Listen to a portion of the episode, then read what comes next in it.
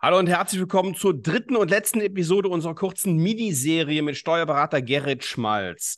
Wir reden, kurze Episode heute, ähm, wir reden über das Thema ja, Mitarbeiterbindung. Was kann ich steuerlich tun? Wie kann ich was für meine Mitarbeiter tun? Herr Schmalz, die Fragen ähm, kommen doch bestimmt auch ständig, oder? Ja, ich würde sagen, jeden Tag. Also Personal ist ja ein unheimlich heißes Thema. Von daher, jeder kämpft ja um sein Personal und jeder versucht es zu binden und natürlich auch äh, gut und entsprechend zu bezahlen. Deswegen versuchen wir natürlich auch Wege zu finden, wie man das vielleicht auf dem steueroptimierten Weg hinbekommt. Ein Punkt, äh, der natürlich sehr aktuell ist und äh, bis zum 31.12. diesen Jahres auch tatsächlich natürlich über, über ähm, durchgeführt werden muss, ist einmal der, die Corona, der Corona-Bonus. Ne? Wir hatten ja schon letztes Jahr einen Corona-Bonus. Jetzt mhm. äh, wurde ja vor ein paar Wochen beschlossen, dass dieser neue Corona-Bonus in Höhe von 4.500 Euro auch für Personal in Zahnarztpraxen gilt. Ähm, der Gedanke ist dann nochmal, Sie als ähm, Arbeitgeberin, Arbeitgeber, also Sie als Zahnärztin, Zahnarzt, zahlen an die Angestellte einen Bonus in Höhe von 4.500 Euro. Maximal, also der muss nicht genau, komplett ausgeschüttet werden. Korrekt, genau. Sie können auch nur 1.000 oder 2.000 bezahlen oder Sie mhm. können jetzt im Oktober 2.000 und im November nochmal 1.000 obendrauf, aber maximal 4.500 Euro. Und das Spannende ist dabei, der ist steuer- und sozialversicherungsfrei. Ja. Das heißt also, bei der Arbeitnehmerin oder bei dem Arbeitnehmer kommen also vier, fünf tatsächlich auf dem Konto an. Und Sie als Arbeitgeber müssen keine zusätzlichen Sozialabgaben, also sprich, was gerne auch mal als Nebenkosten genannt wird, aber Sie müssen keine zusätzlichen Arbeitgeberkosten bezahlen. Äh, von daher ist das wirklich sehr, sehr spannend.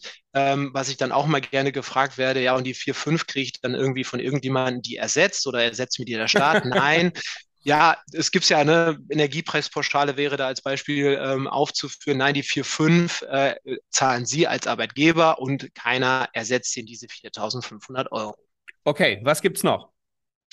Genau, ganz kurz die Energiepreispauschale, ähm, die jetzt im September ausgezahlt wird an die Arbeitnehmerinnen und Arbeitnehmer in ihren Praxen. Die kriegt ja jeder in Deutschland, der als Angestellter tätig ist. Wie läuft das? Äh, Ihr Steuerberater geht her, packt das auf die Gehaltsabrechnung der Arbeitnehmer obendrauf. Die bekommen 300 Euro, die aber steuerpflichtig sind. Also bei vielen Arbeitnehmern kommen natürlich keine 300 Euro an, sondern weitaus weniger. Und Sie als Arbeitgeber, das macht aber alles Ihr Steuerberater für Sie, bekommen diese 300 Euro, die Sie den Mitarbeitern zahlen müssen, wieder zurück über die sogenannte Lohnsteueranmeldung. Sprich, also das, was Sie an Steuern für die Arbeitnehmer abführen, wird sozusagen gekürzt um das, was Sie den Arbeitnehmern ausbezahlen müssen. Und dementsprechend haben Sie als Arbeitgeber keine Belastung. Das ist also sozusagen Nullsummenspiel für Sie. Ja, das ist, okay, aber das mhm. passiert doch eh automatisch, oder? Absolut, das passiert automatisch. Da muss auch nicht mehr viel zu beigetragen werden. Das Einzige, was mhm. halt so ein bisschen tricky ist, wären geringfügig Beschäftigte, die ein erstes Arbeitsverhältnis äh, oder das einzige Arbeitsverhältnis in der Praxis haben, sonst keinen anderen Job. Da muss noch was unterschrieben werden vorher, aber für äh. die normalen Arbeitnehmerinnen passiert das alles automatisch. Ja. Okay, das Thema Auto kommt immer wieder. Ja, Auto ist natürlich ein, also grundsätzlich, ich sage es vorab, ich bin nicht so ein großer Freund von dem Thema Auto für Mitarbeiterinnen oder Mitarbeiter.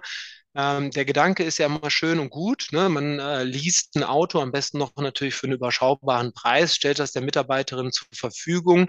Das soll dann sozusagen als ähm, Goodie obendrauf neben dem Gehalt gezahlt werden. Die Arbeitnehmerin ähm, kann man dann unterschiedlich strukturieren. Trägt der Arbeitgeber, sprich Sie als Praxisinhaber und Inhaber, auch äh, Steuern, Versicherungen, Sprit und so weiter, alles, was an Kosten entstehen.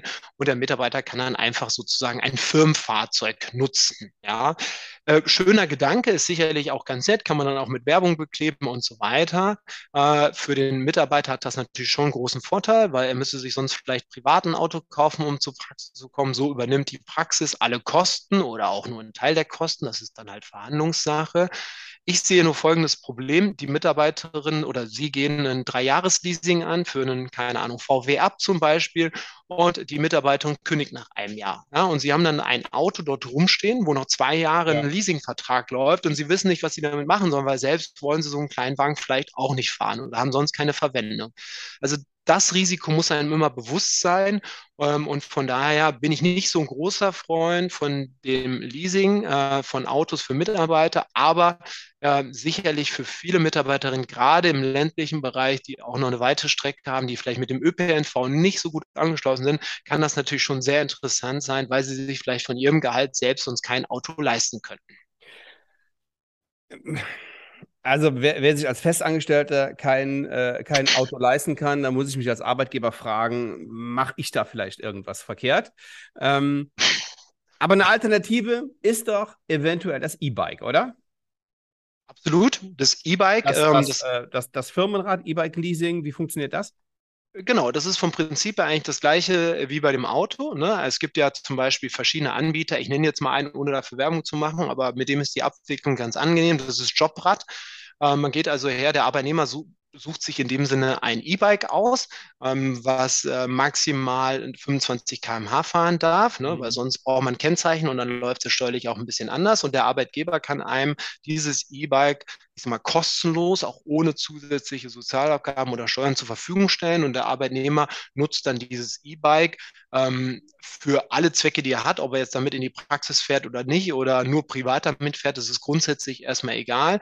Die Kosten übernimmt der Arbeitgeber, sprich halt die Praxis. Ja, die Leasingrate ist es in dem Fall dann für so ein äh, Jobrad, bezahlt das monatlich und der Arbeitnehmer hat da den, in dem Sinne keine Vor- oder Nachteile, sondern kann halt einfach nur das Rad nutzen und muss nichts zusätzlich dafür bezahlen, was schon eine sehr attraktive Möglichkeit ist, äh, und ähm, wenn ich das mal sehe, ich habe das jetzt in einer Praxis mitbegleitet, ich glaube, die haben direkt neun Räder angeschafft oder wow. geleast für alle Mitarbeiter.